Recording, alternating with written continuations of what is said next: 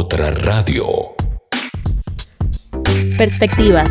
Es un espacio abierto. Abierto, abierto, abierto, abierto. Mirar, escuchar, generar movimiento. ¿Qué pasa? Aire. Perspectivas. La escena cambia rápido. Queremos prestar atención. La cartelera porteña siempre se caracterizó por ser diversa, inclusive hasta en tiempos adversos y de desabastecimiento cultural. Las salas abundan en propuestas y aunque no tienen presupuesto para pagar los servicios, la oferta es rica y de calidad.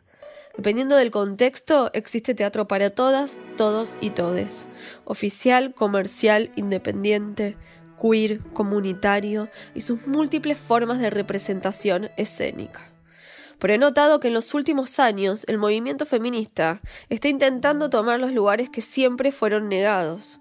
Si bien la brecha entre los varones y las mujeres sigue siendo injustamente desigual, distinguidas artistas cis y trans se destacan en los diferentes escenarios de la ciudad de Buenos Aires. En cuanto a mi experiencia y a la coyuntura actual hay un vínculo directo ya que me resulta indispensable abordar mis proyectos desde una perspectiva de género e indagar sobre el rol atribuido al lugar de las mujeres en la sociedad y particularmente en los relatos dramáticos. A partir de aquí, un mundo de sensaciones y de sentimientos encontrados, ya que como artista, mujer cis y madre joven, enfrentarme a la adversidad de las burocracias teatrales misóginas y machistas es más común que encontrar espacios y grupos humanos donde la igualdad de género prevalezca. Si bien estamos en plena construcción y deconstrucción, pareciera ser que el poder disfrutar de nuestra actividad depende del contexto y de nosotras mismas. Mis vecinos son hermosos, son una familia tipo, tipo que son siete, cuatro pibas y tres amigos.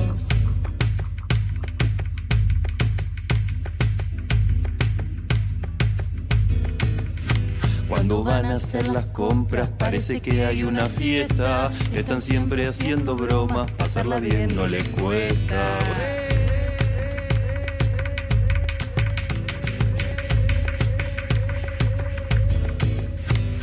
Principio no quería yo entender que eran pareja, una pareja de siete, como se dice, se teja. No es envidia lo que siento cuando escucho su pasión, a través de las paredes se me escapa el corazón.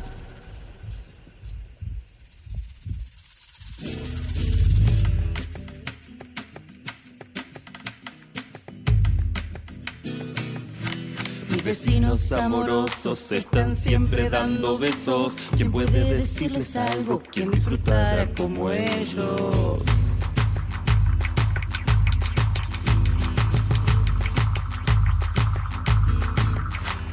Vecinos polirrubro, politribu, politodo, todo menos policía, polirecontra re hermosos. ¡Ah, qué hermosos son!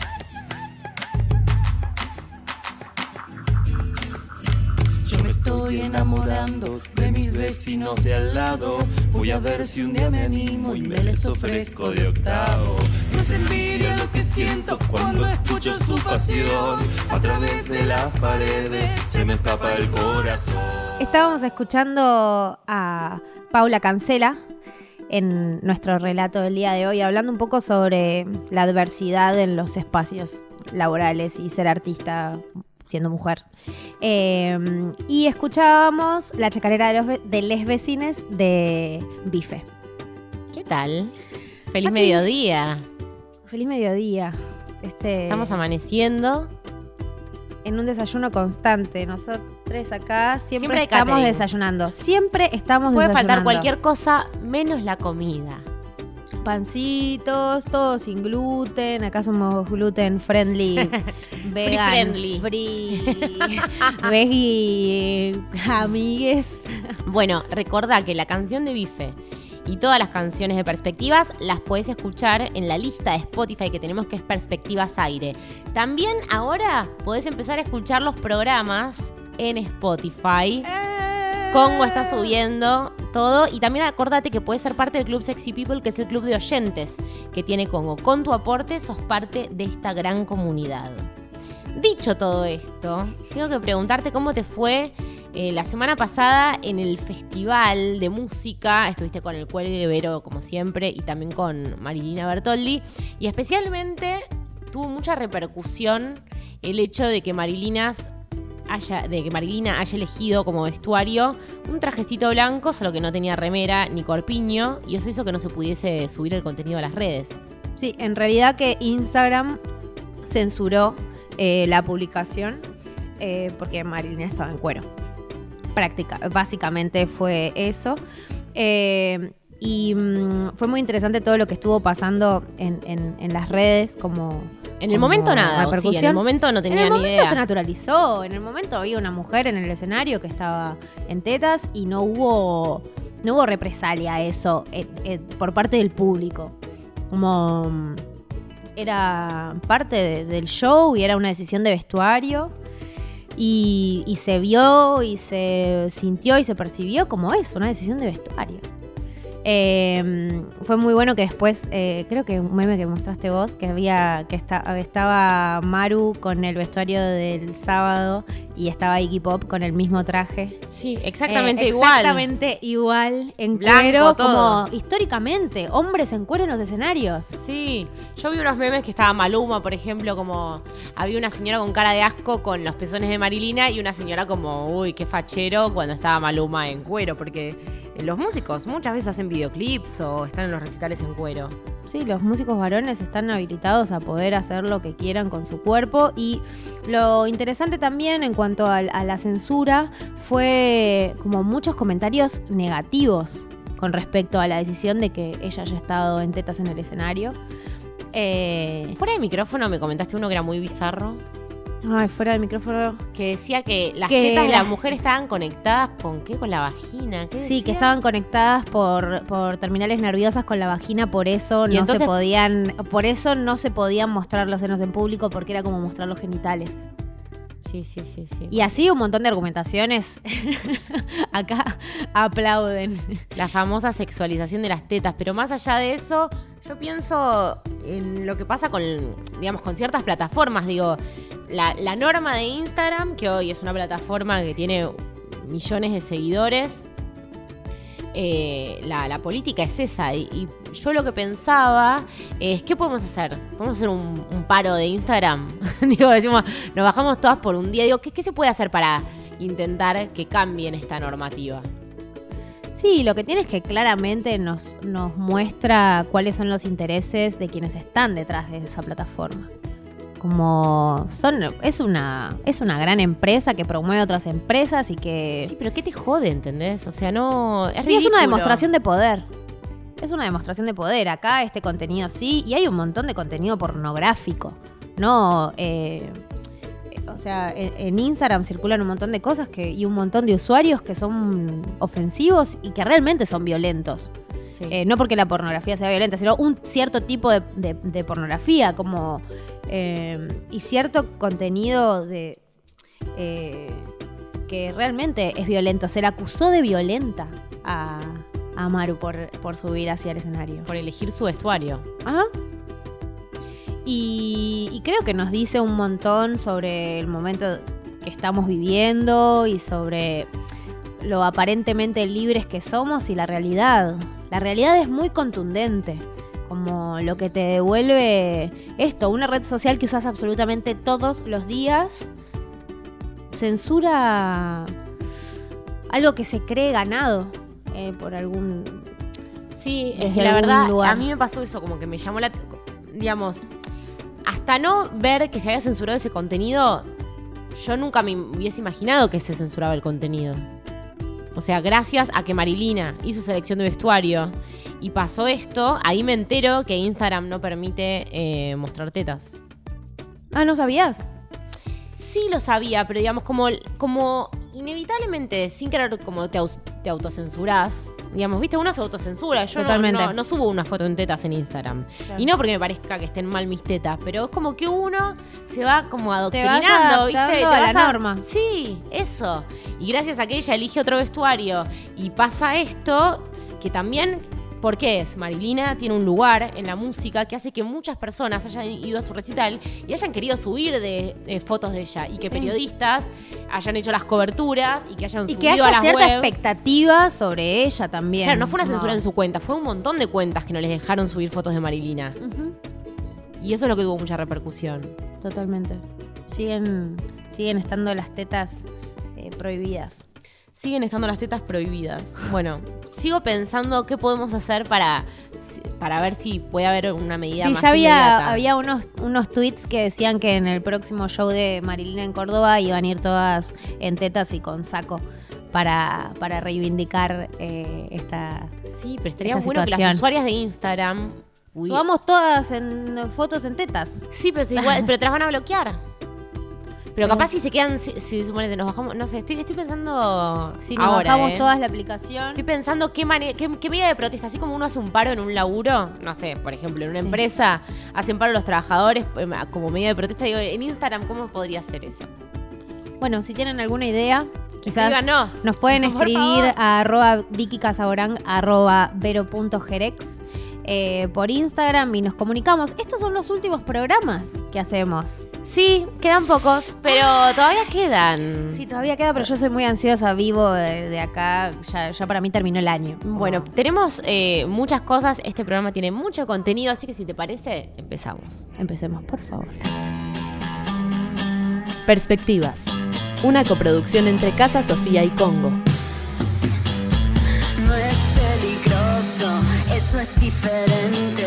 Una multitud que no se banca tanta gente. No tiene nada, está súper preparada. Mucho maquillaje que no le está pasando nada. Perspectivas. Es un espacio abierto. Ver obras, escuchar música, mirar películas, leer materiales, gestar proyectos. El mundo cambia y rápido. Prestemos atención. Hoy conocemos Monomujer, un proyecto de teatro para un solo espectador. ¿Cómo y cuándo nació Monomujer? Monomujer nació en febrero de 2016 en la sala de espera de Timbre 4 sobre Boedo. En ese momento teníamos un solo gabinete, ahora tenemos tres, y hacíamos una hora de 5 a 7 minutos aproximadamente para la gente que esperaba ahí y que en ese momento iba a la gorra. Bueno, cabe aclarar que hacemos teatro para un espectador dentro de un dispositivo tipo caja, donde espectador, espectadora, espectadore comparte tiempo y espacio con actrices y actores, es decir, que forma parte del sistema, del acontecimiento teatral. ¿Cómo describís el proyecto? Es un proyecto teatral feminista. Somos ocho mujeres provenientes de diferentes disciplinas artísticas que escribimos, dirigimos y actuamos nuestros propios espectáculos. Además, solemos decir que es un proyecto anticapitalista porque no sigue para nada la lógica y a mayor cantidad de localidades mayor recaudación. Para que se den una idea, en Migrantes, que es el ciclo que tenemos eh, próximamente, hay 15 artistas que actúan para ese único espectador. Así que para nosotras sobrevivir es todo un desafío. Pero nos interesa investigar ese encuentro íntimo, esa especie de confesión que se produce con un espectador al que pensamos emancipado y autocreador. También nos interesan las posibilidades del espacio escénico acotado para construir universos y también nos interesa abordar temáticas como la migración, la diversidad del sistema patriarcal. Sostenemos que Monomujer es un proyecto con sentido social que invita a revisitar y a reflexionar temas de actualidad. Próximas fechas y obras. El 17 y el 24 de octubre vamos a estar con nuestro ciclo Migrantes en el Centro Cultural Sábato. Es un ciclo con tres gabinetes, tres historias, un espectador. Las funciones son a partir de las 20.30 y se pueden comprar a través de Alternativa Teatral. Tres deseos. Aborto legal, seguro y gratuito.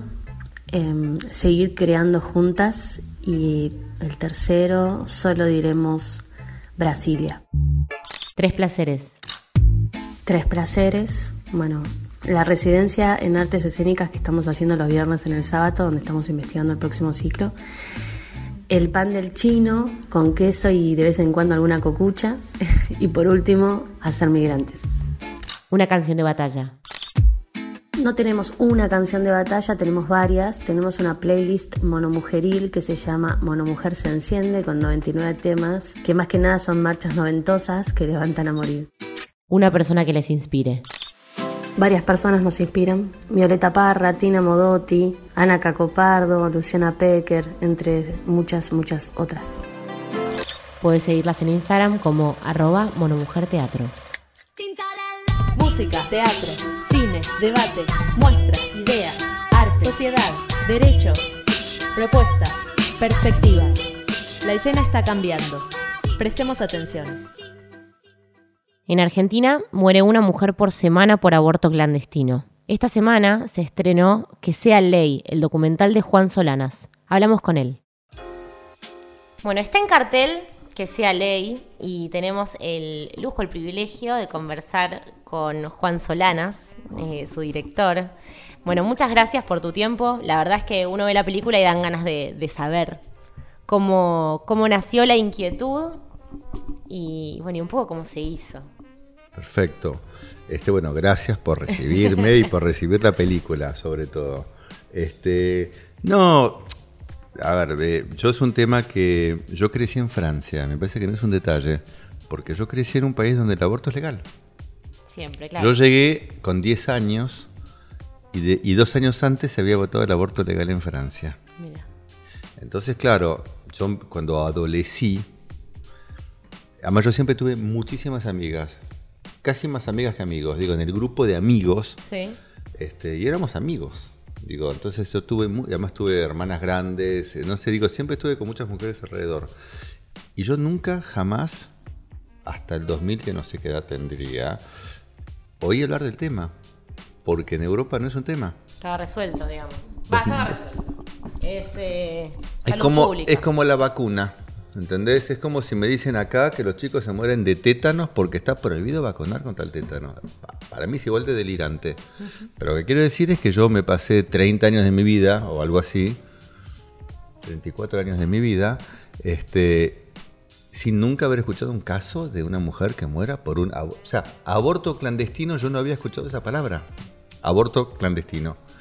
Y en Buenos Aires, en algún almuerzo o cena, escucho que alguien dice que una mujer murió por un aborto clandestino. Entonces digo, ¿qué? ¿Cómo? ¿Qué fue? Más o menos eso en qué año. Y 2000 me parece. Eh, por eso que pienso que tenía Sí. 34. Este, y, y la verdad que me, yo qué sé, me, me pareció, no sé, anacrónico. Y yo como soy hombre, tampoco es que estoy en tema. Yo naivmente, viste que uno, si se vacuna en el mundo entero, lo mismo. Para mí, eh, aborto ilegal no existe. Ni sabía, que- yo ni sabía que había estado prohibido, porque yo, viste, crecí en un país donde, como si... Donde ya existía, se naturaliza porque Con es parte de la norma. Es parte de la norma, ¿entendés? Entonces, pues me pareció como delirante. Me dio bronca, vergüenza. No entendí, te juro que pensé que era una joda, no era una joda para nada. Y, y la verdad que me jodió tanto que lo. Es, es parte de la historia principal de, mi, de la heroína de mi primer largo. Ella aborta en cámara. Entonces, nada, para decir que yo hace 20 años que más o menos este tema no lo, no lo entiendo, sigo sin entenderlo. Este, y el año pasado, cuando este, se presentó por séptima vez, pero por primera vez se permitió que haya un debate. Porque las otras veces no. Entonces, que en- porque vos presentás una ley, pero si no entra a debate, a voto, No había prosperado que en comisiones, rebotás. no había tenido. sí. ¿Entendés? Bloom, por primera vez se habilitaba un debate y con, con- con- con- con este movimiento feminista que te digo que en el mundo entero lo miran como algo como de vanguardia.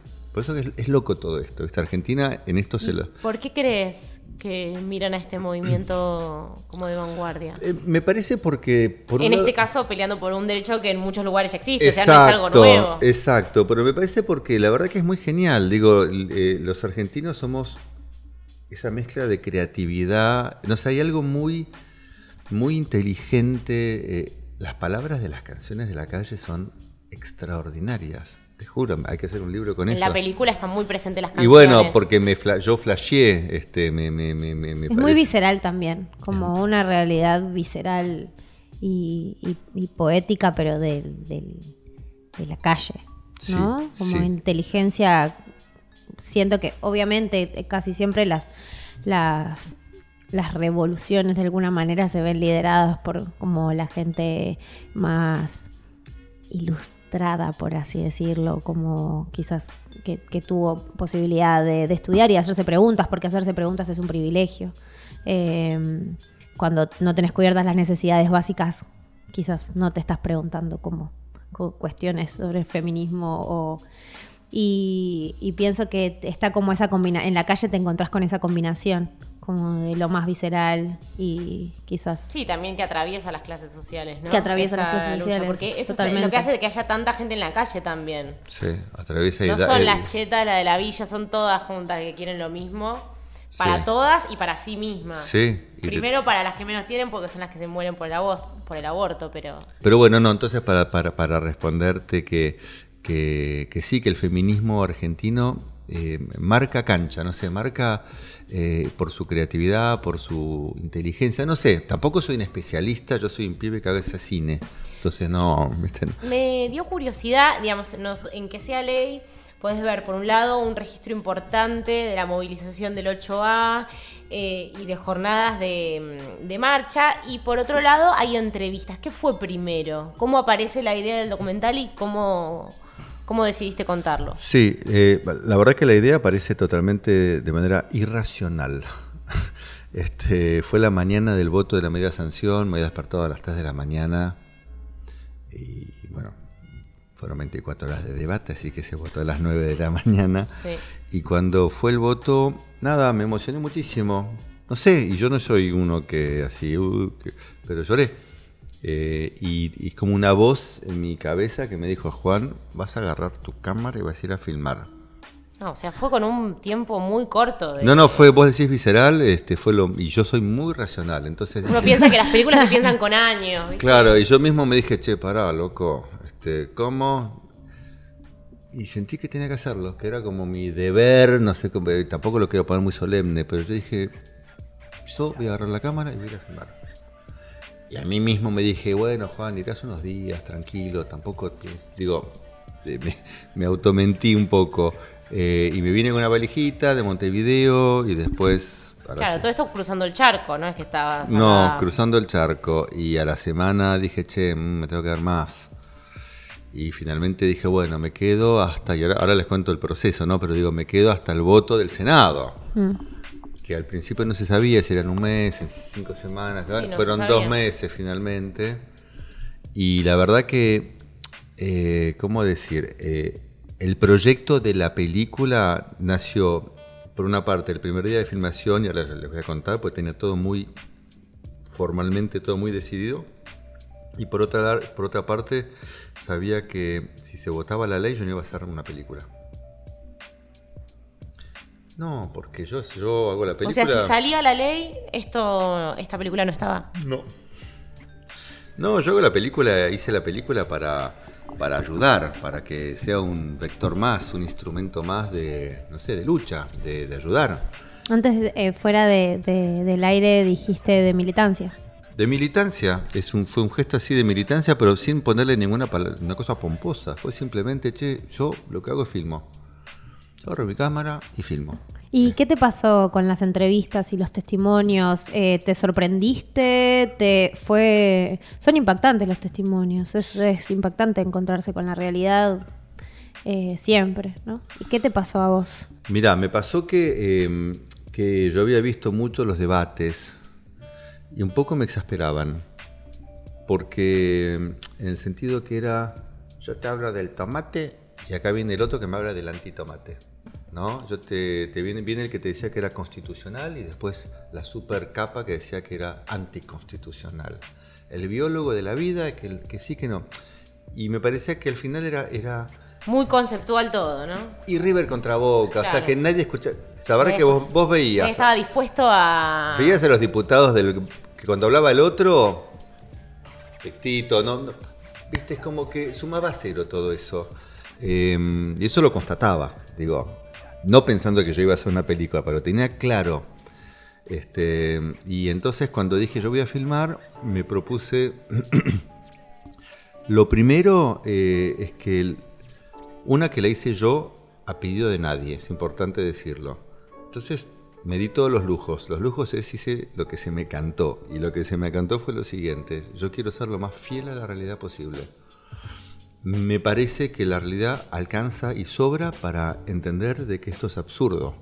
Entonces me dije a mí mismo, no voy a hacer un panfleto, yo no voy a bajar líneas, si bien por supuesto que la bajo haciendo la película, pero quiero decir, eh, no me voy a poner a decir qué filmo, qué no filmo, porque yo no sé nada. Entonces yo lo que yo voy con mi cámara al encuentro de la realidad. Y lo que la realidad me dé, yo lo voy a filmar. No quiero aparecer, me parece que es de mal gusto en algo así. Este, entonces que la cámara registre y sí yo hacer la mejor, el mejor lenguaje cinematográfico para ayudar. Porque es ahí donde yo puedo digo, eh, aportar algo, por decir así. Y entonces sí, para responderte, y en eco a lo que, todo lo que había visto, era que acá lo primero hace falta empatía. Empatía. Digo, nada más fuerte que una víctima que te cuente en primera persona lo que le pasó. Eso es una verdad indiscutible. Es una verdad absoluta.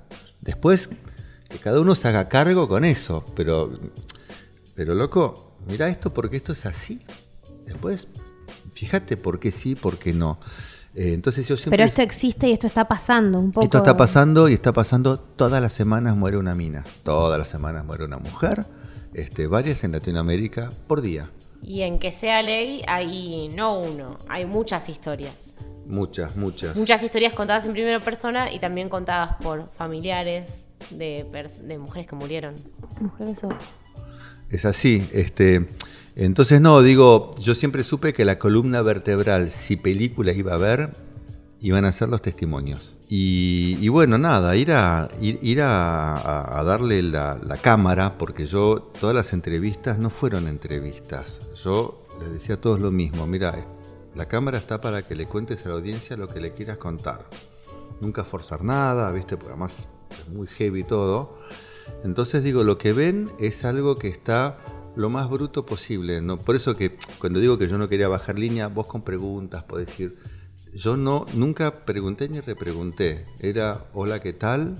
Eh, le contaba, mira, eh, bueno, le explicaba que la película se llama Que sea ley, en el marco de eso, que sí, estaba acá para que ella le cuente a la audiencia lo que le quería contar. Y bueno, y así se hablaba.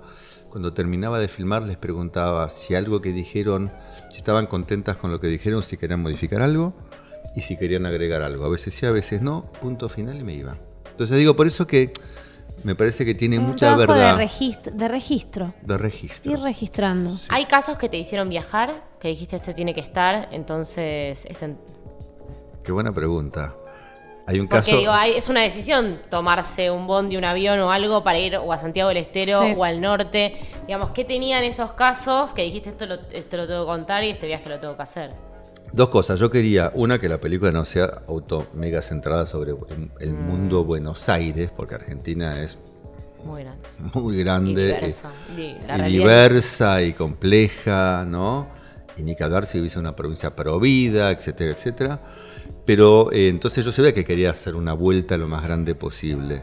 Pero estando en Buenos Aires, por ejemplo, eh, hay un caso que a mí me... Digo, la fui a filmar a Norma Cuevas, lo tenía clarísimo, la mamá de Ana María Acevedo. Para mí había que ir a filmarla, donde ella vive, donde transcurrió la historia. Eso por un lado, pero no. Eh, cuando estaba filmando durante esos dos meses, a cuatro días del voto del Senado, muere Liliana Herrero, Herrera, Liliana Herrera. Y yo justo estoy eh, filmando a, unas militantes que, que, que, iban estaban preparando una procesión y fueron al pie del Congreso a depositar la foto de Liliana Herrera. Muy linda, toda llena de flores. Este, y ahí escucho, pues yo todo lo descubrí en directo, ¿no? Mientras que filmaba, escucho. Pero ibas aprendiendo también como de las situaciones que, de las diferentes situaciones que iban aconteciendo. Sí. Yo me iba, yo medio que todos los días estaba para filmar lo que sea. Y, me dejaba llevar de vuelta por la realidad. Yo a todo el mundo le decía, che, si hay un evento, si algo, dígame, yo voy y filmo. En eso decía que yo no bajaba líneas, que decía, ahora me gustaría filmar tal cosa. No, no, no lo hice así. Fue como, este, entonces, bueno, eh, Em, ahí contaron que Liliana era la segunda hermana que esta familia perdía por aborto clandestino. Y que era gente pues, mega super humilde y eso me, me, quemó con fuego, digamos. Y dije yo, los voy a ir a filmar. Y bueno, y la película eh, estuvo en, festi- en festivales del mundo. Yo pensando, además de ver todo esto, también ver la realidad de cómo viven algunas personas en Argentina, ¿no? Sí, totalmente. Porque ya la imagen es una imagen triste. Sí, sí, sí, y además es verdad que la película en trasfondo te muestra una Argentina eh, en vías de, no sé, de, no sé cómo, no encuentro las palabras en español, pero de, de desagregación, digamos. Y es así, es así. Y en ese caso, si además le agregas una situación como esta, y bueno, es un viaje directo al infierno, no hay manera. Contame cómo fue eh, la experiencia en festivales, porque digamos, también se dio que a partir de la proyección de la película hubiesen pañuelazos, ¿no? Y que quizás gente de otros países se conecte con, con esta lucha, digamos, fue muy importante para la difusión de la causa. Sí, no, fue, fue increíble. Digo, yo cuando ¿Cómo me... lo viviste? Y no, para empezar, cuando me enteré de la selección, lo primero que hice es llamar a varias referentes para decirles, mira, yo no las puedo invitar, pero, pero las que ven, traten de venir todas las que puedan. Sí, yo les pongo, les entrego el espacio mediático de la película a ustedes. Vengan porque Cannes es el evento más mediatizado del mundo. Es así, es el evento más mediatizado del mundo. Y bueno, primero venía una, después dos, fueron 40. Increíble. Se cotizaron. o sea, vino Norma Cuevas, por ejemplo. Digo, fue increíble. Eh, fue eléctrico. Norma Cuevas, la mamá de Ana María Acevedo, descubrió la película en directo. Cuando proyectamos, nos Wow. sentamos todos y Bloom, y Norma estaba a, a dos lugares míos. El día anterior, mirá lo que es la vida, eh, era el aniversario de la muerte de Ana María Acevedo. Es muy loco. Es muy, bueno, entonces no, digo, fue increíble. Entonces, bueno, estaban estas 40 militantes eh, eh, con sus pañuelos verdes maravillosos, a lo cual se sumaron militantes feministas francesas, algunas españolas, se armó una movida. Eh, Cannes nos tiró súper onda porque el, red carpet no nos correspondía. El red carpet simplemente es la escalera que te lleva al- al auditorio Louis Lumière, que es donde pasan las películas en competición oficial. Simplemente estás, pasás por ahí. Y ahí están las luces y están los 500.000 fotógrafos. Si no pasás por ahí, no tenés una foto. Entonces, a la misma hora era la película china. Y es medio una comedia italiana, porque entonces organizaron de cortar durante 15 minutos la subida de la película china, o sea, la gente que venía tenía que esperar. A nosotros nos hicieron entrar por atrás, fue algo ridículo. Entonces entramos por otra puerta, estábamos en un subsuelo y en un momento dijeron, ¡ahora! Y salimos todos, dimos una vuelta, entramos por el red carpet y cuando llegamos arriba, en vez de ir a la sala, doblamos y nos metíamos por una escalera y bajábamos. Un desfile así de desfile. Eh, una pequeña manifestación. Sí, y bajábamos al subsuelo y ahí nos íbamos a nuestra sala. Este, o sea que digo, fue una. Y son esas imágenes que después dieron de vuelta al mundo. Este, así que digo, muy buena leche. Y San Sebastián medio lo mismo. ¿Y, y qué pensás que va a suceder acá? ¿Cuál, qué, qué pensás que, la, que puede ser la repercusión de, de este documental, de esta película acá? A ver, yo con eso hay que hacer de una humildad infinita. Sí, Eh, pero está buenísimo también saber. A ver, que- a ver, a ver. Por, una, por un lado, esto que la cámara registró es para la eternidad. ¿Entendés? Todas las mujeres que están en la calle, todos esos testimonios es para siempre. Eh, para que quede registrado esta lucha por un derecho básico que todavía no se garantiza, no se entiende cómo en este país donde, donde los derechos humanos son tan importantes. Así que eso no te lo saca nadie. Digo, ya Mm. queda para siempre, es un monumento. La película es una especie de monumento, pero no un panfleto, simplemente un monumento a una gran causa. Eh, cuando digo monumento es por eso que yo no lo hubiese hecho si era victoria, es simplemente eh, esto es la lucha porque miren lo que pasa, esto no puede ser. Eso es la película. Entonces eso, eso ya digo, en sí es una victoria, porque digo, y bueno, fue la única película en selección oficial en Cannes. De hecho, después me divertía porque veía que había un hashtag que decía, a mí no me representa. No, porque la prensa decía, bueno, la única película en selección oficial y tenía gente que decía, este, yo qué sé, la película eh, yo la hice con una, una- una cosa en la cabeza, es, em, a ver, para el mega militante él no la necesita. Por supuesto que está buenísimo verla y, ¿no? y, le, y- y a- y le va a dar fuerza para seguir, ¿no? Pero es especialmente para, eh, para el Opus Dei fanático, ni bajo la tortura la van a ir a ver, o sea que tampoco. Pero hay mucha gente, mucha, yo me crucé en, esos, en, estos, en estos ocho meses, mucha gente, gente que a veces conocía muy cerca, pero claro, no es un tema que hablas, porque no se te ocurre hablar y de repente, oh, Claro, ¿cuál es carita compungida y decís, y vos decís, así que, wow. Entonces, bueno, cuando, cuando gente que conocía bien empezaba, hablaba, porque no vas a caretear, ¿viste? Y me daba cuenta que, que generalmente eh, hay gente que adoptaba una creencia o una certeza moral, pero que no tenía información. Y que no quería, no quería tener información. Entonces, mira, yo creo esto, Sí, déjame con, con esto que me, deja esto, en un espacio No, de bueno, seguridad. En ese sentido, esta película te da una cachetada en la de realidad y. Es que está hecho para- y está bueno que te hagas cargo. Es que está hecho así y por eso eh, van a ver la película es absolutamente respetuosa de todos. Justamente no agrede a nadie porque es no, para, vení, mira la realidad y después pensá. Pero pensás sabiendo la realidad, no simplemente que vos pensás que el origen de la vida o yo qué sé qué cosa. No, vení y mirá y después pensá. Y hace unos días fue, hicimos la van premier y tuve, me, me- me alegró el día. Una persona lo mismo. Salió la proyección y yo sabía que esa persona. Y salió la proyección y me dijo, che, la verdad, yo. No sé si me dijo estaba equivocado o no tenía conciencia. No sé que me dijo que yo no tenía conciencia, claro. No, así no, así no puede ser. Y es para eso la película. Es para eso. Para Este, reflexionar un poco no, y, para, encontrarse con la realidad. con la realidad, ¿entendés? Con la realidad. Eh, y además, eh, digo, a mí me parece que cualquier persona que tiene corazón no te puede dejar insensible esto. ¿Entendés? Cuando vos ves la realidad y las consecuencias súper concretas y muy duras, para no decir atroces, de lo que pasa.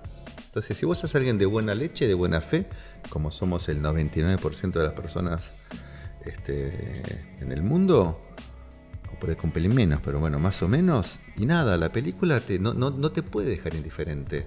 Después tendrás que reflexionar y tomarás tu decisión, pero entonces ahí sí, en alma y conciencia. Para eso está la película. Esa es la invitación. Bueno, Juan, gracias. No, gracias no. por tu tiempo Sí, y por compartir con nosotras toda tu experiencia. Bueno, Aunque y sea ley. ¿Dónde podemos ver eh, la película? La película la podemos ver eh, en el Arteplex Belgrano, en el Malva, en el... Ay, a ver, espera. espera. Vamos a agarrar machete. Sí, agarro machete. Machete para, para que se sepa y circule. Para que se sepa y circule, este, se estrenan varias provincias al mismo tiempo y después voy a decir que vamos a hacer todas las provincias, vamos a hacer todo. Pero bueno, eh, sucesivamente. Entonces, Malva, el Arte, Arte Multiplex Belgrano, Cinemark Puerto Madero, Hoyts de Quilmes, Cinema Devoto, eh, Cin- Cinema San Martín La Plata, y después en Córdoba, Dinomal, Dino Ruta en Córdoba, Amadeus La Pampa, Cinepico General Pico, Monumental en Rosario y después a partir del miércoles en Mar del Plata, este, en el Ambasador y en el Paseo al de Rey Mar del Plata. No hay excusa. Si estás escuchando Congo, que sale en Buenos Aires, algunos cerca tenés. Seguro, seguro, seguro. Gracias. Bueno, Juan, muchas no, gracias. gracias a ustedes. me levanto otro día siendo mujer. Desayuno con otra muerta más por la TV. Que que era fiestera. Y su asesino que me voy. Bella Durmiente o DJ Bella es la nueva obra de Victoria Roland que está en el Teatro Margarita Shirgu los domingos a las 6 de la tarde. Entrás y hay un altar montado en el medio de la sala, en el suelo de la sala, detrás del escenario, enfrente del escenario. Y en ese altar montado hay una mesa con una computadora, unos pedales, un mixer, auriculares, una mesa vacía, un pequeño cuadrilátero muy, muy, muy, muy, muy pequeño de un peluche rosado. Y está pasando música Carla Crespo. Carla Crespo interpreta a Bella, que es nuestra protagonista. DJ Bella se relata, mezcla, desdobla el texto, un texto de Gabriela Cabezón Cámara que es pura poesía. Es un espectáculo performático y musical. Tiene en escena el dispositivo que te conduce a la transformación de este personaje. Esto es en el Teatro Margarita Shirgu los domingos a las 18 horas. Bella Durmiente. No se la pierdan. ¿Escuchás? Es la escena en movimiento. Perspectivas. El mundo cambia. Y rápido. Prestemos atención. Bienvenidos a un nuevo ranking de perspectivas. Hoy estuvimos escuchando un poco de folclore para ver qué estaba pasando. Esta primera canción es Sin Ley, Peso ni Carne de Luciana Jury. Bebo la botella, dejo el agua en el aire, flotando en equilibrio estoy, sin luz, sin cruz, sin eje, sin ley, peso ni carne, una nube de agua. Y seguimos viajando hacia estos ritmos que quizás yo los tengo menos incorporados a, a mi cotidiano. Pero ¿qué dicen de Para Bien de Paloma del Cerro?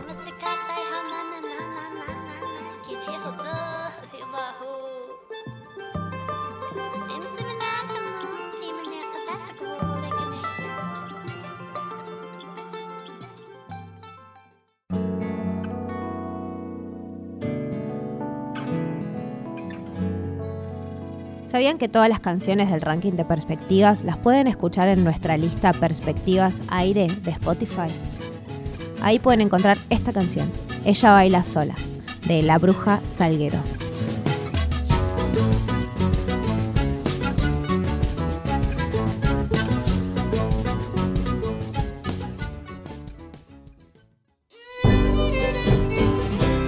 Y para terminar, de nuestra queridísima Susy Shock, Traviarca. Nos escuchamos pronto. Chao. Celebrándotelo, Ana, andará este guainito. Mientras lo canto, hermana, bailan viejas y chinitas. Bueno, y llegamos al final de este programa. Eh, muy contentas. ¿Vos estás contenta de estar acá hoy? Yo estoy muy contenta. y quería avisarles que hoy en la calle, ahí en Celaya y Agüero, eh, hay festival de les jóvenes que va a estar sudor marica, así que se va a armar jodita por ahí. Así que si quieren pasar, invitades. Y vos también tenés para proponer algo. Tengo para proponer. Eh, mañana domingo, en, en el Cultural Morán, Sí. Van a estar haciendo una función especial de esta canción. Obra que ya recomendamos, que ya invitamos, pero bueno, es una función especial porque cumplen años y va a haber muchas invitadas. Talentos zarpados en Es esa una, obra. una obraza muy divertida. Esta canción, vayan, qué bueno, qué bueno, qué bueno. qué Después, bueno. bueno, está DJ Bella también mañana. Les recordamos que es una obra que es muy, muy, muy interesante para ver, que ya la recomendamos, pero también eh, reavivo la invitación. Por favor, por favor. Eh, bueno, eh, nos vamos, ya tenemos muchos planes para este fin de semana, así que los Ay, tenemos que dejar. Pero te deja, eh, acordate que podés ser parte del Club Sexy People, que es el club de oyentes que tiene Congo. Con tu aporte sos parte de esta gran comunidad y tenés beneficios, sorteos. Te podés anotar en congo.fm barra comunidad. Y, también... también les recuerdo que nos pueden escuchar, o sea, todo el ranking y toda la música que pasamos en el programa, toda esta selección especial musical, la pueden encontrar en nuestra cuenta de Spotify. Esto está bien lo que estoy diciendo. Sí. Cuenta de Spotify. No, lista. No, lista de Spotify. Eso era, nuestra lista de Spotify que se llama Perspectivas Aire. Nos vemos la próxima. Por favor. Rico. Este proyecto ha sido ganador del Fondo de Fomento Concursable para Medios de Comunicación Audiovisual, un mecanismo de fortalecimiento de la pluralidad de voces y subsidiado por el Ente Nacional de Comunicaciones, bajo la licencia del Creative Commons Atribución Compartir Igualdad 2.5 Argentina.